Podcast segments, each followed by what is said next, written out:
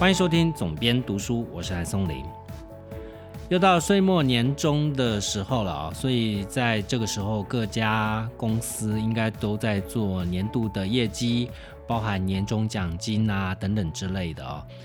那我的公司呢，其实也不例外哦。所以在这个时候呢，我也会照例的啊去看看公司的各项数字啊。其实我之前在节目里面也分享过啊，我在管理公司上面，其实我不太看太细节的数字，我只看两种数字，一个是呃现金流，就公司有多少现金；另外一个是库存，就公司有多少库存待售的库存啊。那我刚好上个礼拜看到一则新闻，这则新闻是在讲一个标杆型的企业叫巨大，它是。捷安特的母公司啊，所以呃，这家公司呢，在全球的范围内都是一家很知名的标杆企业。捷安特巨大，它发生了什么事呢？他因为库存过高，所以呢，他跟所有的合作厂商要求延票期啊，因为他们承受到了末端的零售商要求他们要展延票期，那展延的天数非常之长，长达一百二十天，所以他们要求他们的。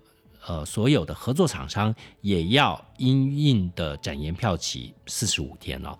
这件事呢，就造成市场上的极大的震撼，乃至于巨大这家公司的股票，呃，就连跌了好几天，市值蒸发了非常多的钱哦。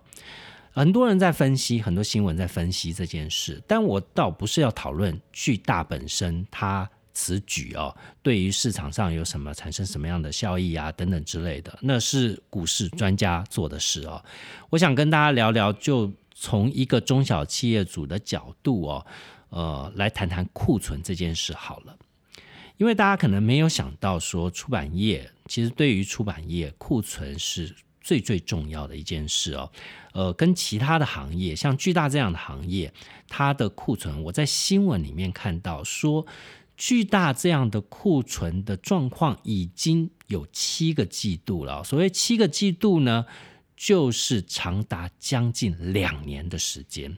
在这两年的时间，它都呈现一个库存持续的上涨啊，也就是公司里面要卖不掉的、还没变成现金的这些存货是越来越高了。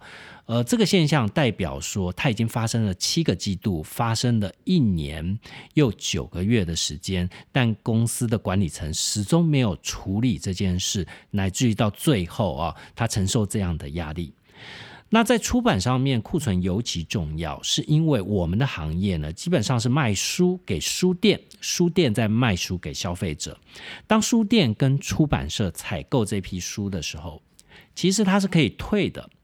你在坊间，你很难看到这样的商业模式。就今天零售商跟你采购一批货，然后呃，他如果卖不掉，他可以退给你。好，只有存在一种状况叫做寄卖啊。其实出版的行业很像寄卖，只是呢，呃，他会先付你现金，但他最后呢，还是可以要求你把货款退给他哦。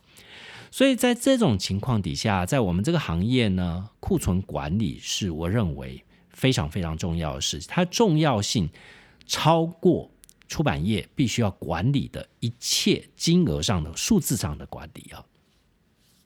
我知道有一些大型的出版社，其实他们并不是这样来运作他们的生意啊。他们是不断的出新书，因为出新书呢，书店就会跟你采购。那采购的这些量呢，就变成你当月的业绩。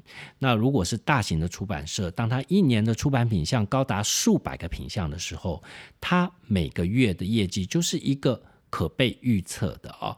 呃，当你出十本书，每一本书的起印量假设是两千本或三千本，当然现在呢，起印量有非常多的呃不是那么畅销的类型的书种，可能都是一千五百本左右了哈。但是在呃像我过过往从开始做出版一直到现在，我的首印量通常都还可以保持在三千本以上，有一些比较。通路看好的书，可能可以到五千本的首印量啊。但是呢，呃，不管多少哦？大型出版社他们的运作逻辑是，我有这样的首印量，可以换算出我一一个月出多少出十本书，就换算成一个固定的业绩。所以呢，作为公司的管理层，最最重要的就是逼下面的各出版单位想办法把营业额给跟上来哦。就是呃，你不能少出一本哦。如果表定是十本，你就一定要出到十本哦。你们这些下面的总编辑们，假设没有做到这件事，就是你们不尽责哈。我们看到非常多大的出版集团的老板都是用这种方式。呃，我在很多商业杂志上面的专栏就看到了哈。呃，大大的出版公司的老板就用这种方式来要求各个事业单位的总编辑啊。当然，这个在过往出版全盛时代是没有什么问题的啊。当然，因为你。呃，卖不掉书的比例是比较少的哦，可能出十本书失败的、卖不掉的、没办法再版的书，可能不到一半，但是卖成功的书却可以不断的再版。但是在现在这个环境底下哦，这件事是越来越难的。在我们出版行业里面呢，很长的时间是饮鸩止渴的哦，也就是不断的用这种方式去跟书店换现金进来，去维持自己公司看起来还不错的营业收入哦。不过这件事呢，它是现世报啊，它迟早会报。也就是说，今天书店给你的。你列为营收的这些钱，它其实呢，并不是呃，你就高枕无忧了。假设今天书店跟你欧的五百本，到最后他没卖掉，他只卖掉了两百本，剩下三百本是库存，书店是可以退给你的。早年呢，这不不太构成出版社的压力，为什么呢？因为退书，哎，这还久的事啊。可能明年通路才会退书啊，明年的事情明年再说就好了。但是现在通路也不傻，你老是堆一些哦不会卖的书给通路，通路就会觉得说，哎，这些书既然我试过了卖不动，我可能过几个月就退给你了。所以现在的状况是，只要你这本书不卖，通路可能。给你几个月的这个试错的期间，试试看这本书能不能卖。假设真的不能卖，他就直接退回去给你。那你就要想哦，当初你可是收了他的钱的。假设这本书首印的时候，你就收了通路五十万的业绩，那你收了这五十万，如今他要你退回给他三十万。所有从口袋里面要掏出去还人家的钱，都是异常的痛啊！如果你做过老板，你就知道哈。也就是说，大部分老板都不愿意面对这件事，也就是从自己的口袋里面掏钱出去还给别人。我今天特别要谈库存，其实库存就是这个概念。库存就是你接下来你必须要从财务报表里面。把它从资产认列变成负债的一个东西哈，呃，很多资产报呃很多的这个呃财务报表里面呢，我们通常都会把库存当做是资产，也就是资产负债表它里面的资产，但是呢，这个资产呢，呃，它还没有变成现金，所以它就挂在那边了。这个其实是一个自欺欺人的啊！如果你今天作为一个公司管理层，尤其是出版公司的管理层，假设你还在把库存当做资产来看，你觉得它总有一天会卖掉，那很抱歉哦，你这个公司就真的很难经营的好哦，呃，会老是在这种风雨飘摇之间去摆荡哦。为什么呢？因为现金卖不掉的书就是永远卖不掉哦。那你会变成接下来的下场就是，当就算书店不要你退书哦，或书店把书退回给你，那你就丢堆在仓库里面。假设你今天是财大气粗的，已经赚了很多钱的出版公司，你觉得赔这么一点钱没什么，但你会包呃遭受到一个后果，就是你的仓库啊。呃，有大量的地方就慢慢的都是来堆这些旧书，它占你的空间，占你的管理成本哈。呃，当然有钱就任性呐，你可以完全不管它，但总有一天你必须要去处理它。这就回到巨大这件事啊，巨大的管理层也有长达七个季度的时间可以去处理这些库存哦。但是他们看财务报表里面的时候，他们只看一件事，叫做市占率哦。他们看他们。我觉得最荒谬的一件事，就是在最新一季的巨大的报表里面，你看到它的营收数字跟它的获利数字都是创新高的，它获利其实高达近百亿台币啊，呃，营收也是数百亿的营收，近千亿的营收哦，看起来是一片大好。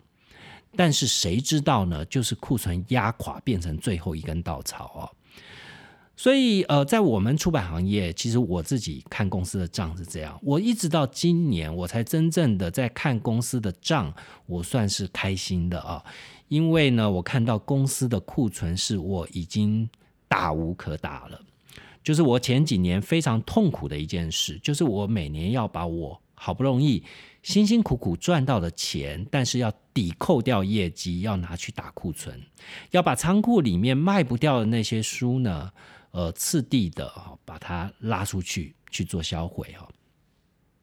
这件事呢，其实是每个每年，你假设你今年获利呃一个数字，但你就要提拨。像我过往呢，过去几年，我每年都是提拨数十万甚至一百万的这个获利来去打掉库存。那你想啊，在那一年，我可能。只赚那么一点钱，却要把这里面的一大部分拿来做消化库存之用。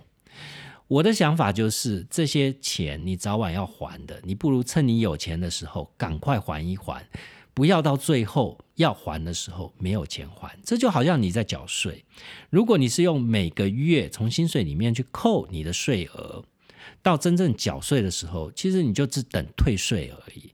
但是如果你都不扣，哦，你到最后你缴税的时候，你可能就要面对说，哦，原来我要缴这么多钱，那这些钱我要怎么从哪里生出来呢？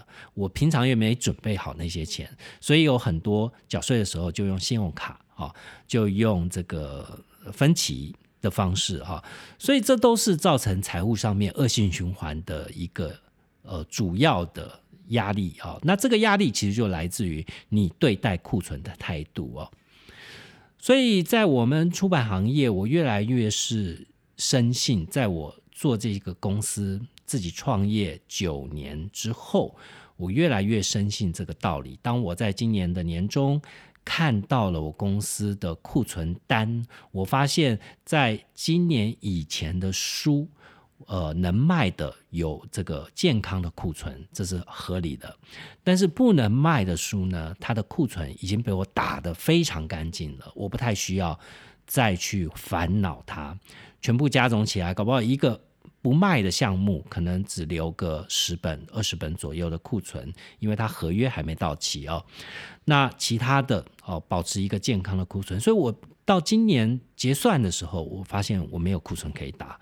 这就让我造成一个非常安心的感觉，就是我今年赚到的钱是扎扎实实赚到的钱哦，所以这也是我跟大家分享啊。也许你的行业不是出版，如果你的行业是出版，我会建议你从今天开始哦，把。资产负债表里面的库存当做是一种负债来看，你只要看你每年都在打库存，你每年的库存都很低，那你所赚到的现金流就是真正的现金流，就是正的现金流。这些现金是你不用还给别人的哈。那你从今天开始养成这样的财政纪律，你的公司一定会朝向健康的角度来迈进。同时，如果你不是出版行业，我觉得只要是。零售行业都是一样的，我们看到非常多科技公司，他们想尽办法在他们的产业链里面，在他们的各个生产环节里面去降低库存哦。所以代表说，只要你能够把库存控到一个越低的水准，就能够让你作为一个经营者，你晚上能够睡得着觉啊，才不会像巨大这样，经过七个季度，你总是要面对你不想面对的那个问题。好，接下来进入到今天节目的第二阶段哦。今天节目的第二阶段要来讨论的是一一本书，叫做《从读书到考试，你可以更好》啊。那这本书呢，是由我自己的出版社写乐文化这个月的新书。那比较特别的是哦，当然不是我老王卖瓜自卖自夸哈，所以一定邀请我自己的作者上节目哦。是因为这两位作者应该是我出版生涯里面所出过的书的作者年龄最轻的作者哦，我大概没有出过这么年轻作者的书。第二个是呃，因为他们讨论的主题哦，恰恰是呃，我这一辈子呢，从来就是一个不会念书的人哈，所以帮两个学霸出书这件事其实蛮有趣的。当这本书呢，呃，在讲的是呃。就是念书的方法啊，这里面我特别在节目里面介绍这本书的原因，是因为我觉得我的节目里面可能有很多的家长啊，那你们的孩子在呃正在面对考试的时候，所有的家长都很想做一件事，就是想要帮孩子，但是往往家长不知道从何帮起啊，那帮忙也许就是帮倒忙。譬如说，我们常常很多听到家长在讲说啊，我这是为你好啊，你会读书，将来好处不都是你自己的吗？但我想哦，只要家长讲出这些话，小孩子都是一肚子火，所以通常都是反效果。也就是说，我今天邀请到这两位作者，就让他们用孩子的角度，因为他们都是经历过大考没多久啊。呃，第一位作者是未央，他是。呃，成大的双学位啊，心理跟商学的双学位的刚毕业啊，他选择了一条非常与众不同的路径，他毕业即创业啊。那另外一位作者叫战华，战华，他是呃榜首呃绝对的学霸级的人哈。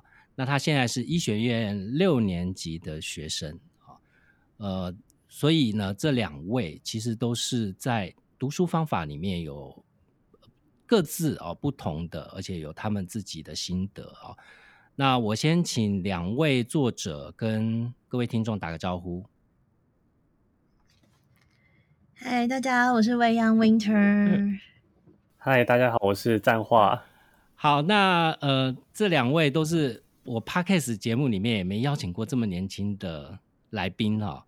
所以，呃，这一次出书应该是废话，就是你们人生第一次出书嘛，对吧？So far 到现在上市呃三天了啊，你们有那个感觉吗？有成为有出了一本作品这样的一个感觉吧？或者是你们应该也开始学会看伯克莱的即时榜这件事吧？你觉得很刺激吗？嗯，觉得很有趣，因为它真的每个小时都会变动啊。对，但是我们在第一个小时就在博客来的第一个，我们是蛮惊讶的。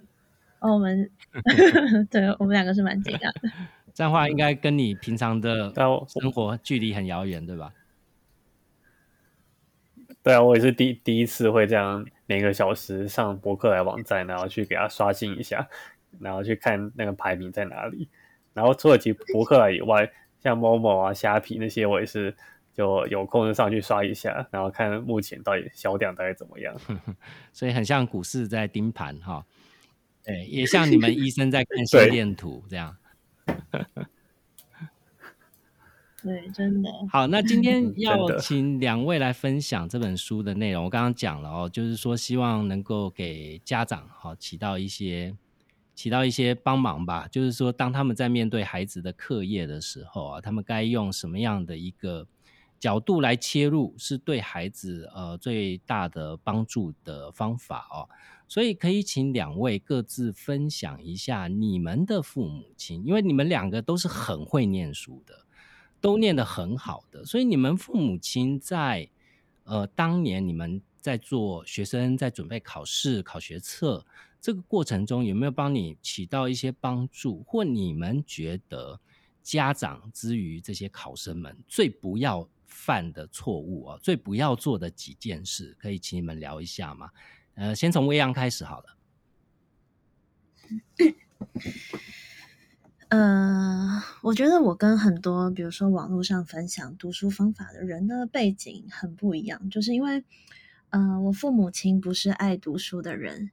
然后我爸爸是高职，直接出来工作；然后我妈妈是五专，也直接出来工作。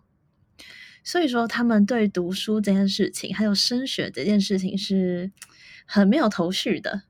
对，但是呃，我记得我在国高中的时候，他们虽然可能不会教我课业上的东西，但是我觉得，呃，最大的帮助是，嗯，我如果有任何的需要，或者说我今天就想出去走走，他们永远会支持，但是他们不会离我太近。我觉得家长虽然说会很想要关心孩子，但是我觉得当你真的在关心我的课业的时候，离我太近的时候，我会觉得，呃，我是不是考不好的话，嗯，你就会觉得。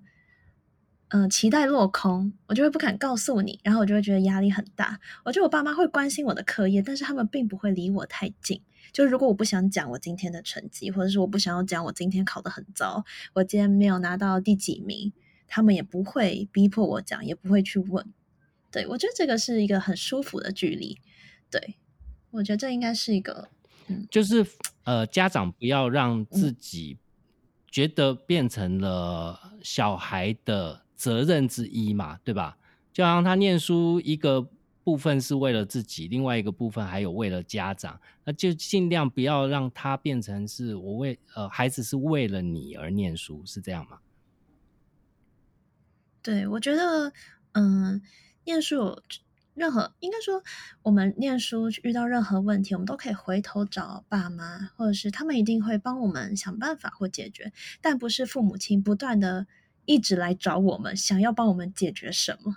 我觉得这样子就会造成一种 压力。还有我们在读书上，如果都被掌控住了，或者是都没有自己的想法、自己的选择权的时候，也会蛮叛逆的。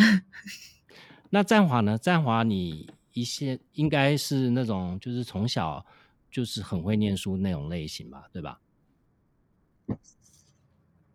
诶，可以这样说。就我大概从国小的时候，成绩也差不多都是班上的，应该算第一名。然后到国中，基本上应该是每一次考试，可能就一两次不是，可能几乎每一次都是班上第一名。然后就因为这样子，所以大概在国中到高中的考试，就产生了就是想要去挑战建中啊这种明星学校的的想法。那当初也蛮幸运，是最后可以考上建中，然后到建到了高中以后，其实也是我觉得蛮意外的，就自己成绩还是能维持在班上算很好的地方啊那至于父母的部分，其实我我觉得一路走来，父母都是蛮支持我的，而且是会给我方呃读书的方向，但是不会过多的呃去控制啊，或者来来管束我要怎么读书。比如说，可能从国小的时候，父母就会帮我。呃，让我去外面补习英文啊，奠定这英文的基础。然后到国中的时候，他们也就比较没有在介入课业，不过就有问题的时候都可以跟他们讨论啊，寻求支援。然后到呃国中国三要考会考之前，就父母也会主动问我说要有没有什么科目需要加强的。那这方面到高中也也都是一样。那哎，我觉得说就是家长在学生读书的这个时候，尽量就是要。当小当孩子的后盾，然后给予小孩心灵上的支持，而不要就应该说不要把成绩当做一些呃唯一评断的这个标准。就比如说很多家长可能会觉得考得好，那给小孩什么奖励；那考不好就给什么处罚。那我觉得这样子可能会。呃，甚至有可能会适得其反，就是可以给小孩支持，做小孩的后盾，那让孩子来独立的安排读书的进度。那我觉得这样应该是比较适合的。理论上哦，家长没有办法教太多课业内容的部分，对吧？譬如说，你刚刚讲说你有问题可以随时回去问，呃，请父母亲提供一些协助。但是在内容的部分，譬如说实际上的。我要考的考试的这个内容，你觉得这个部分应该还是靠自己吧？嗯，大部分是。那以我自己经历来讲的话，大概是到国中的时候，应该是国小到国中，如果数学是有一些不会的问题，会去问我爸爸。嗯。但是大概到国中，可能到高中之后就比较没有办法，所以后面都还是比较靠自己。那如果真的有不行的部分，可能是要找同学或找老师帮忙。好，那。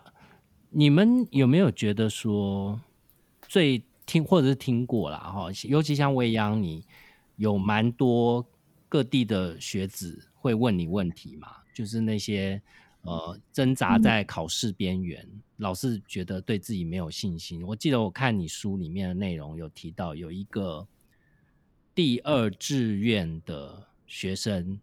他很小就想要当医生，对吧？有一个这样的故事。嗯，然后但是呢，他却没考上第一志愿，乃至于说他因为没上第一志愿，就完全丧失了信心，就觉得好像自己一辈子就不能做医生了。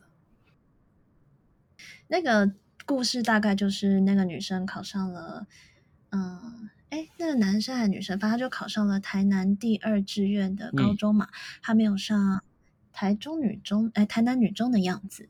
对，然后他的爸妈就跟他说，嗯，第一志愿的人都不见得能上医科了，你怎么可能能上医科？他故事大概是这样子嘛。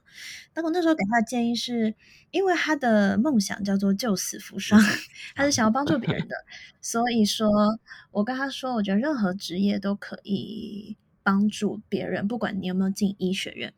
我我当然希望或相信他，就是他绝对可以在第二志愿再努力，绝对是有机会考上医科的。但是我觉得，嗯，台湾的比如说父母亲这样子的言论，还有他所面临的环境，还有他在第二志愿他给自己的，嗯，他对于自己嗯感受到自己没有考好的那种心态，是非常容易压垮他这个梦想的。就是我觉得很难。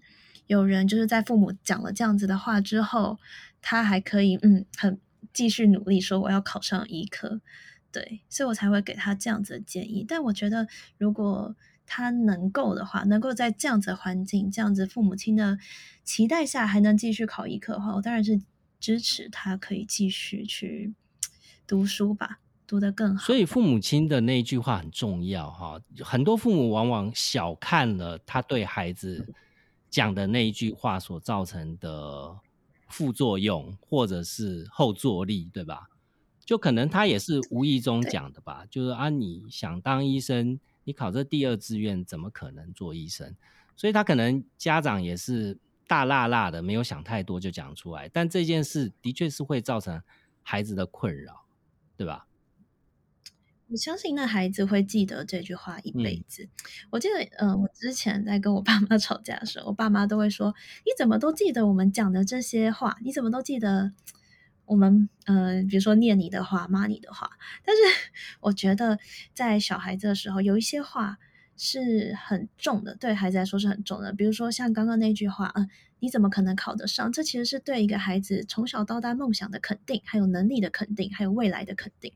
其实这个是很重的一句话，但是他们可能随口说出来，感觉他们好像只是呃在说你会考考不好。但我觉得不是的，对这个孩子来说，他这句话已经否定了他之前的努力，还有他未来的可能性。嗯对，好，那刚既然谈到做医生了，就来聊一下，就是你们两个人的的。呃，念书、考试跟未来的职涯都是两种完全不同的典型嘛。就是像未央，你是毕业就直接创业，你完全没有在其他工作的经验，也就是说在其他企业里面工作的经验。那你走的是这样的一条路径。像战化，你就是很会念书，所以考上医学院。那考上医学院。其实某一个程度，你未来职涯的前段，呃，当然未来不敢讲，太长的也不敢讲，也许你会有更多其他的发展也说不定。但是起码你毕了业以后，一定就是直接开始实习，开始走你的医生的道路。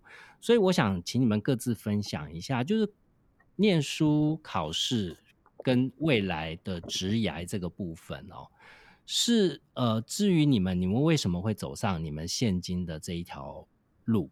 那你们觉得念书之于未来的职场，我想听听看，从你们这些二十世代的人嘴巴里面讲出来，你们是不是很现实的认为，读书就是对于未来有更好的保障？先从战话开始吧，因为你是现在就是准备要即将要到医院去实习的。好，那那那我可以说一下，就是我过去就为什么会选择医师这条路。那其实就像刚前面有提到的，就是过去的成绩，其实一直从国小、国中到高中，都还算是可以说名列前茅了。那也因此，就是我大概也可以了解说，未来在大学的这个阶段，就如果升大学考试考得还不错，那是会有蛮多的呃道路可以选择。基本上就是呃，我想要读什么样科系，大概努力一下，大家都有机会读到。那下一个问题就是为什么会选择要读医学系？其实也呃，第一个是不可否认，因为成绩好有更多选择。那第二个是社会的期望，就包括父母的期望，以及就是对于未来，呃，医师这条路，相较于其他职业来说，可能在保障上面确实是比较好一点。然后未来遇到的困难也可能是比较不会有那么就巨大的困难，所以会选择这条路。那及之后实际进来也发现，其实当医师。呃，未来发展其实也蛮多的，不管是想要当临床医师，呃，纯粹看就在诊所看看一些呃社区的病人，或者是在医学中心当医师，可能开刀开刀啊，做研究做教书，那甚至也可以就不当医师，纯粹的去做呃老师或研究工作。其实之后进来之后，发现这个路也是蛮宽广的。好，那呃，另外另外一点就是。嗯，所以念书考试跟未来职涯有没有直接关系？我觉得是看人。就比如说，像如果一个呃魏阳刚刚前面讨论的问题，就如果我想要当医师，可能在以我们现在制度来讲，就是读书还是可能算唯一的一条路，就是你必须要考到好的成绩才考上医学系。那如果你是呃没有说一定要当医师，或者有其他梦想的话，就也读书只是一个。可以让你的眼界更加开阔，然后让你未来的时候做什么事情，可以有可能会有更多的想法的一个道路这样子。所以啊，你不是从呃很年纪很小或者是学生的时候你就想要当医生，对吧？嗯，其实没有诶，在国中的时候，其实那时候好像。那时候跟父母亲讨论，可能是比较偏向当律师哦，OK，就其实是第一类组完全不一样的，对。然后其实是到高中只，可能我以前是觉得说医师可能要动刀啊这些，当时会觉得是是一个比较恐恐怖的事情，但是到之后就发现其实自己是能够接受这样的事情，所以大概资源是有一点。所以换言之，如果说呃，假设你不是念医学院，你是念譬如说像电机。也许你也可以去适应那样的环境，或者是从里面去找到你未来工作的意义，是这样吗？对，我想其实呃，各个职业应该都是可以找到意义的，只是看就我自己可能是对于就物理啊这方面没有说那么的专精，所以可能当时就是先会排除掉就第二类组就电机那方面的科系。OK OK，那未央呢？你你的。你的这种职涯的选择，一直是我觉得很很代表现在新时代年轻人的一种典型，就是不见得一定要按照过去的轨迹来去做一个职涯的发展，对吧？所以你是当初你是念了成大念了双学位的时候，我记得你有提到说你在学生时代就开始做布洛克，你开始经营社群，嗯。那你是那个时候就有想到说，你未来不要到企业工作，而是要自己创业这件事吗？呃，所有的事情都在我自己的意料之外，而且甚至是我开始卖东西之后，我开始在卖东在网络上卖东西的时候。我还那个时候呢，还在跟我爸妈讨论要不要去读研究所，或者是去投履历。但是转了几个月之后，才有人说：“哎，你在创业吗？”我就嗯，我在创业吗？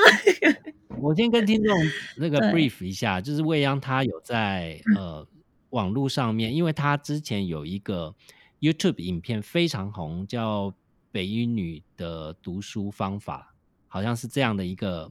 呃，YouTube，然后我们也是因为我的主编树影也是因为这个原因去找到他，然后跟他谈出书的。Anyway，他的这一套读书方法在网络上面起到非常大的回响。那后来未央就在呃，就在我记得好像是像虾皮这样的平台上面就卖他的笔记，他在念书时候的笔记。后来甚至。呃邀请了非常多优秀的他的呃同学或朋友们，就把他们在这些学霸们在念书时期的笔记就拿出来卖，这样就像呃战化这样很优秀的学生这样子，我讲的应该没错吧，薇娅？是的，是的，对，所以你说后来为什么呃这件事就因缘际会变成一个你创业的契机吗？就是卖笔记卖的很好这件事。嗯，倒也不是他自己变得很好，而是我我大概在毕业呃，其实我在大学的时候我就很没有办法坐在教室里，我当然会去听我觉得很棒的课，但是我很。喜欢自己去做各式各样的事，就好比说去当一个美食部落客，然后去跟，嗯，比如说有什么知名的米其林餐厅要来台湾的时候，去跟那个法国人啊、日本人啊打招呼、参加记者会。对我来说，这些都是体验。然后我只是很喜欢做各式各样的事。然后在毕业的时候，因为难免你一毕业没有收入，爸妈一定会催促你干嘛，要么就去。研究所，要么就去投履历。然后我那时候只是很快的想说，呃，好，那先来帮孩子整理一下笔记，然后 顺便可以维持一下自己的生计，然后再来想一下下一步要做什么。所以，所以这件事当初只是一个这样的想法，但后来为什么会变成一个创业的项目？嗯，为什么会变成一个创业的项目？一定是因为它很成功，对吧？嗯，我觉得成功是一部分。后来发现自己好像真的在商业上或者是教育上这一块很有热忱，然后也算是很有天分嘛。应该说，嗯，回到我爸爸，我爸爸虽然他们不是读书的，但我爸爸是也是一个很厉害的，嗯，商商业方面的人。对，然后我就觉得这件事情做起来越来越有趣，而且我觉得。好像可以去尝试的地方越来越多，然后也越来越忙。的确是这件事情越来越忙，然后也边写书，就这样弄了一年，然后公司就这样自己慢慢成长起来。然后我就越来越先相信自己，哦，我可以不用去大公司工作，然后也可以自己创业，然后自己出来做自己想做的事。那你有想过去大企业工作吗？或者是未来有这样的想法吗？还是你就？目前看到好像就是会用创业的这个方式继续前前进。我曾经，嗯，哦，我毕业后，哎，我毕业后唯一一个去过的，好像我曾经投过奥美的履历。我曾经还是有打算，就是进到大公司的，因为就是难免爸妈也会觉得比较安心嘛。对，但是我那时候也没有上。然后后现在的话，你问我，我是。打死都不想去，我是不想大公司上，因为我很相信自己喜欢这样的生活，而且我可以用这样子的方式生活下去。OK，对我很坚信自己不会想要坐在那边。非常 非常好，我我始终觉得未来台湾的年轻世代啊，创业可能会是比嗯比被雇佣做员工更好的选择。当然，它会有风险，但这个风险正在逐步降低中，因为网络这样的工具让所有的成本都降低了，所以呃，这的确是一个好的选择，但也是要看人啦。Anyway，你刚刚讲到有一件事，我倒是挺有觉得挺有趣的，就是你说你在学生时代，其实你是那种呃，只对于自己喜欢的课有兴趣，然后没兴趣的你可能就会放空这样子。然后我在书里面也看到说，你念书的方式，你是属于那一种，呃，在最后一口气爆发力很强的，就集中在后面那一段做很大的专注。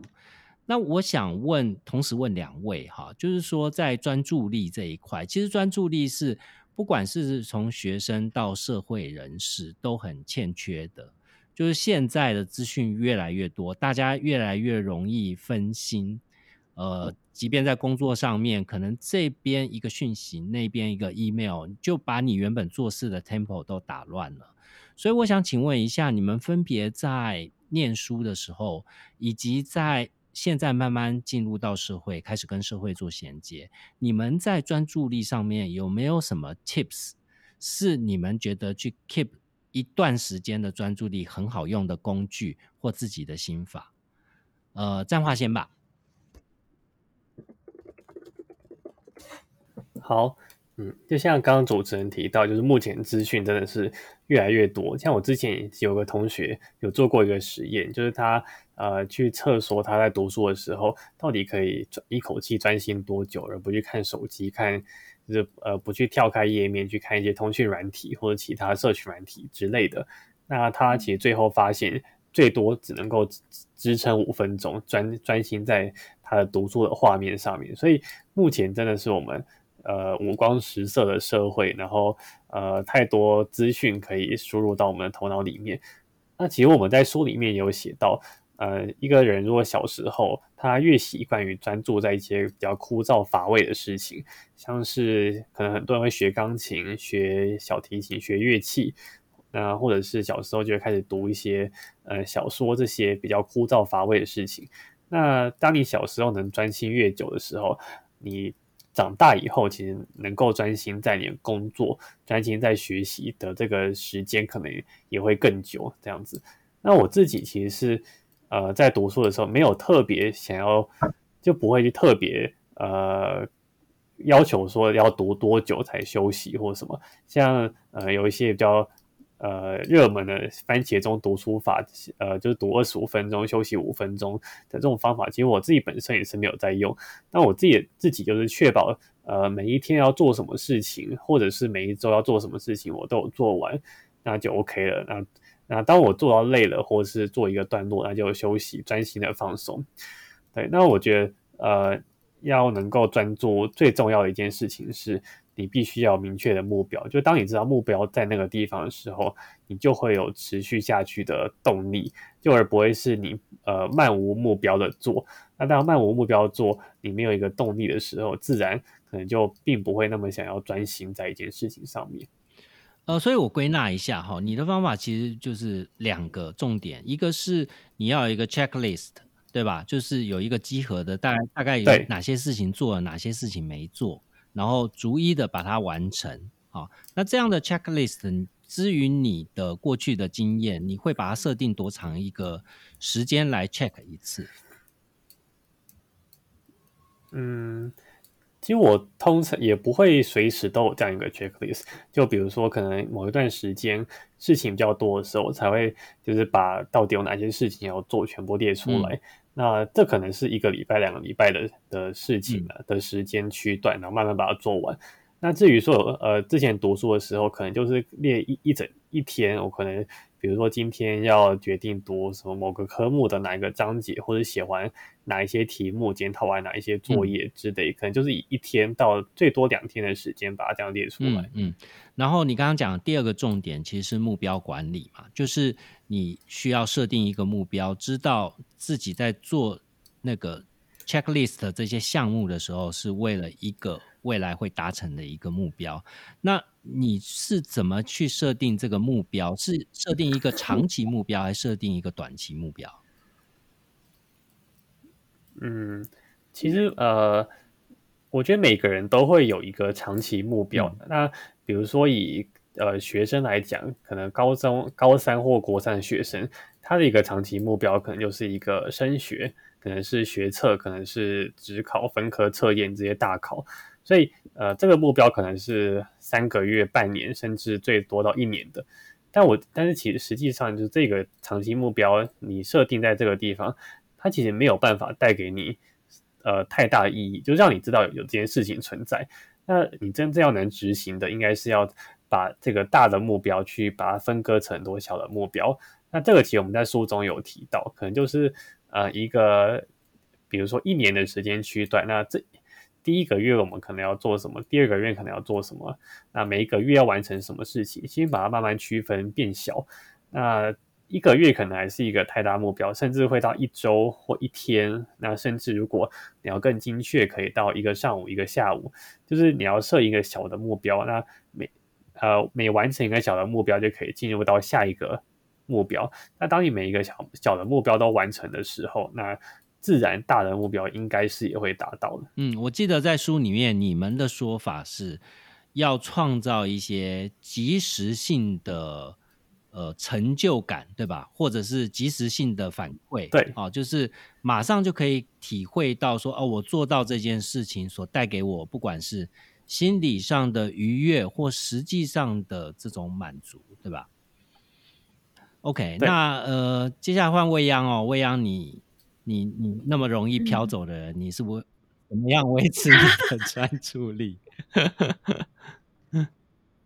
哦，但我真的必须讲，我不是一个很专注的人，而且可以感受到我，呃，好比说我在那个咖啡厅读书好了，我大概大部分的时间都在听别人在讲什么故事吧，就是 我真的是一个，那你这样很没天良啊！你这样你还可以考试考的还不错。还可以念双学位，没有没有没有考考的很好，但是哦，但我觉得分两个，第一个是如果在学生时期的话，我觉得专注力除了刚刚战话讲的那些，我觉得专注力还是一个习惯啊。就是那个时候我们在高三的时候，难免所有北一女的学生都会把手机换成智障型的手机嘛，就是以前 Nokia 的那种手机。当你长期的不去看太多的声光，或者是长期的不要那么多刺激的时候，其实我觉得，嗯，是真的比较容易专注的。当你习惯在这样子的环境的时候，嗯嗯，但但你现在就不可能啦，你现在已经出社会了，对吧？所以你你觉得你在呃在创业之后，在现在在工作的阶段，跟你过去学生时期要 maintain 这个专注力有什么？不一样的地方。哎，学生时期，因为我们那时候有大考的压力，所以我们一整天都在读书。如果以高三来说的话，我们可能一天，如果以那个账号的那个它的时间表的话，一天至少读八个小时嘛。那现在我因为我创业的关系，然后我每天的时间都没有任何人会管我，所以我。当然，第一个就是专注力或时间排程上就没有那么的明确，但是我可以，嗯，可以该怎么说？嗯，我会告诉自己说，我不需要，就是，嗯，我该怎么讲？很多人会追求的是，比如说我今天要阅读两个小时，阅读三个小时。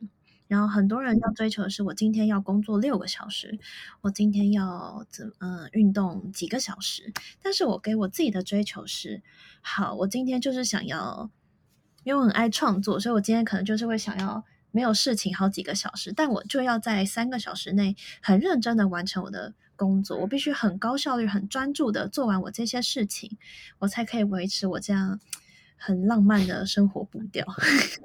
所以。我反而会，嗯，我反而就会变成说，我的确专注的时间蛮短的，然后，呃，每天工作的时间并没有一般人来的长，但是我就会知道这几个小时我是必须很高效率的、很专注的，然后会让我的生活跟我另一个比较浪漫的部分做很完美的切割，就是两个不一样的状态。但其实这蛮 make sense 的，因为我曾曾经也看过有一些书里面在讲一些统计数字，就是说。一般上班族真正一天花在工作上的时间其实是少的可怜的，maybe 就是三个小时。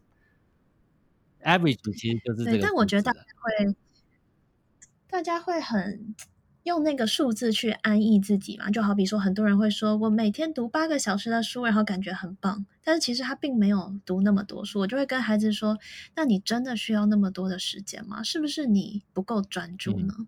你是不是应该要提升你的效率呢？”嗯，对，所以其实呃，即便像你刚刚讲的哈，像善战话这样子啊，一天念八个小时的书，其实对于一个考生来讲，一天念八个小时的书其实并不算多哎，对吧？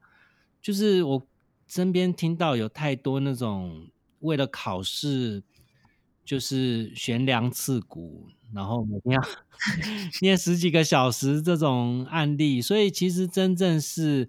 因为我在书里面，尤其在战话的读书方法里面，我看到有一件事是让我有感觉的，就是他有说到说不要跳过实验课，哦，就是说，对，就是说不要跳过实验课，就是实验其实是一个呃动手做的过程，它有助于帮助你记忆。那如果你漏掉这个实验课，你也要想办法去找呃做这个实验的影片来看，它会很有效的帮助到你记忆这件事。那其实这就是方法了哈，这个就是当你维持一个专注力，人的专注力都是有限的，只在于说你懂不懂用一些方法去把专注力用在刀口上。像呃，这样话可以念书念得这么好，然后又只花了。呃，这样的时间来念书，呃，不一定要是那种悬梁刺股的苦读才能达到非常好的成绩。同样的状况也发生在未央的身上，就是 keep 专注力在刀口上，就可以让效果可以达到，而不要只是坐板凳的，好像把板凳坐好坐满，就 就一定可以达成心理上的满足。我想未央刚刚要传达的应该是这个意思吧。对，而且这个部分应该战华在那个书里，他也是不断的强调这件事情。嗯嗯，战华，你有你有觉得你自己读书时间是长还是短吗？嗯，其实我呃，如果去回想，就当初国国中会考或高中准备学测期间，我觉得第一个原则是睡眠要足够，就是我绝对不会因为呃断考前或者是为了准备学测。而熬夜甚至通宵，一直到大学，我都从来没有通宵读书过。所以就是考前一天该睡觉，我还是会睡觉。那当然我会做到这样子的前提是我平常就有在读，就是我一直大概从高中到大学，一直都是老师一教完，大概可能隔一两天甚至一个礼拜内，就会把书拿起来稍微复习一下。我觉得这种就短期的去回想记忆，应该算是。就对于巩固我们记读书记忆是蛮有效的。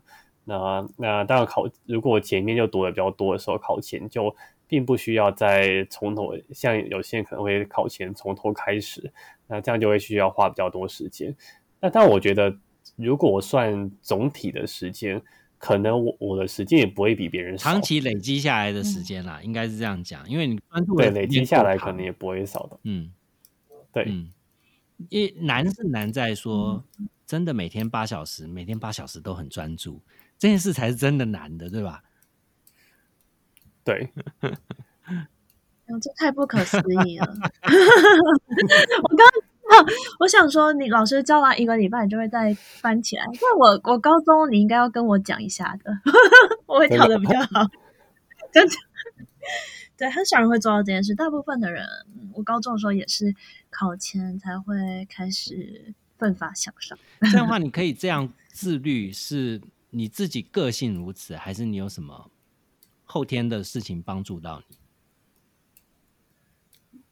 嗯，后应该是个性本来就这样子。然后像我刚提到高中会，就是呃上完课就复习，应该是因为我高中其实。呃，课外的活动还算蛮蛮多的，就是可能有一些社团活动或者参加比赛。那好像在高二的时候，应该是花蛮多时间在准备比赛，所以其实真正读书的时间可能就是在学校，呃，在学校的时间，那或者每天一两个小时。所以我大概都是会尽量在刚上完课、印象最深刻的时候就把它复习好。那到考前可能再快速的复习过一两次，写一些题目。我觉得这样子的效果应该是还是会比那种，就是你前面都没有读，然后到考前囫囵吞枣，就可能用用一两天通宵把它背完，应该效果会更好。嗯，OK，对，没错，对。哎，所以其实我发现哦，就是不管你是用哪一种方法去 maintain 你的专注力，其实重点就是它要有效率的产出跟持之以恒，其实不外乎就这两件，对吧？对，我觉得大家不用觉得，因为很多孩子会是说我天生就不会专注，或者是我天生就是做不下来。但我觉得这件事情真的是可以培养的。就就像是我现在如果真的出门忘记带手机一整天，其实我不太会焦虑。就对我来说，我已经习惯。对，所以我觉得应该很多事情都可以去培养，只是需要一点耐心。刚刚开始会比较辛苦。好，今天非常谢谢两位。年轻的作者来跟我们分享他们的新书哦。尤其今天的节目，我会非常建议家长们哦，如果说你是呃家里面刚好有孩子哦，在念书上面哦，需要一些你的支持，我都非常建议你来读这本书。我觉得，至于三十几岁、四十岁的人，你说你要看懂学测、大学学测里面的内容，那些题目你要做，可能都很困难的啦。老实讲，叫我去重新去看那些东西，我也做不了。但是重点是，孩子需要什么？需要你去理解他。好，那我觉得这一本书可以帮。各位家长们哦，建立一个观念，或者是带你们体会哦，孩子在念书里面会产生了哪些问题？怎么样是一个最有效率的念书方法？那家长有这样的同理心，我觉得势必会帮到你的孩子啊！谢谢两位来参加今天的节目啊，呃，也欢迎各位听众在 Apple Podcast 上帮我留下五星评价，有任何的问题都欢迎到韩松林的编辑手机上。呃，跟我留言互动，我们下一期节目见。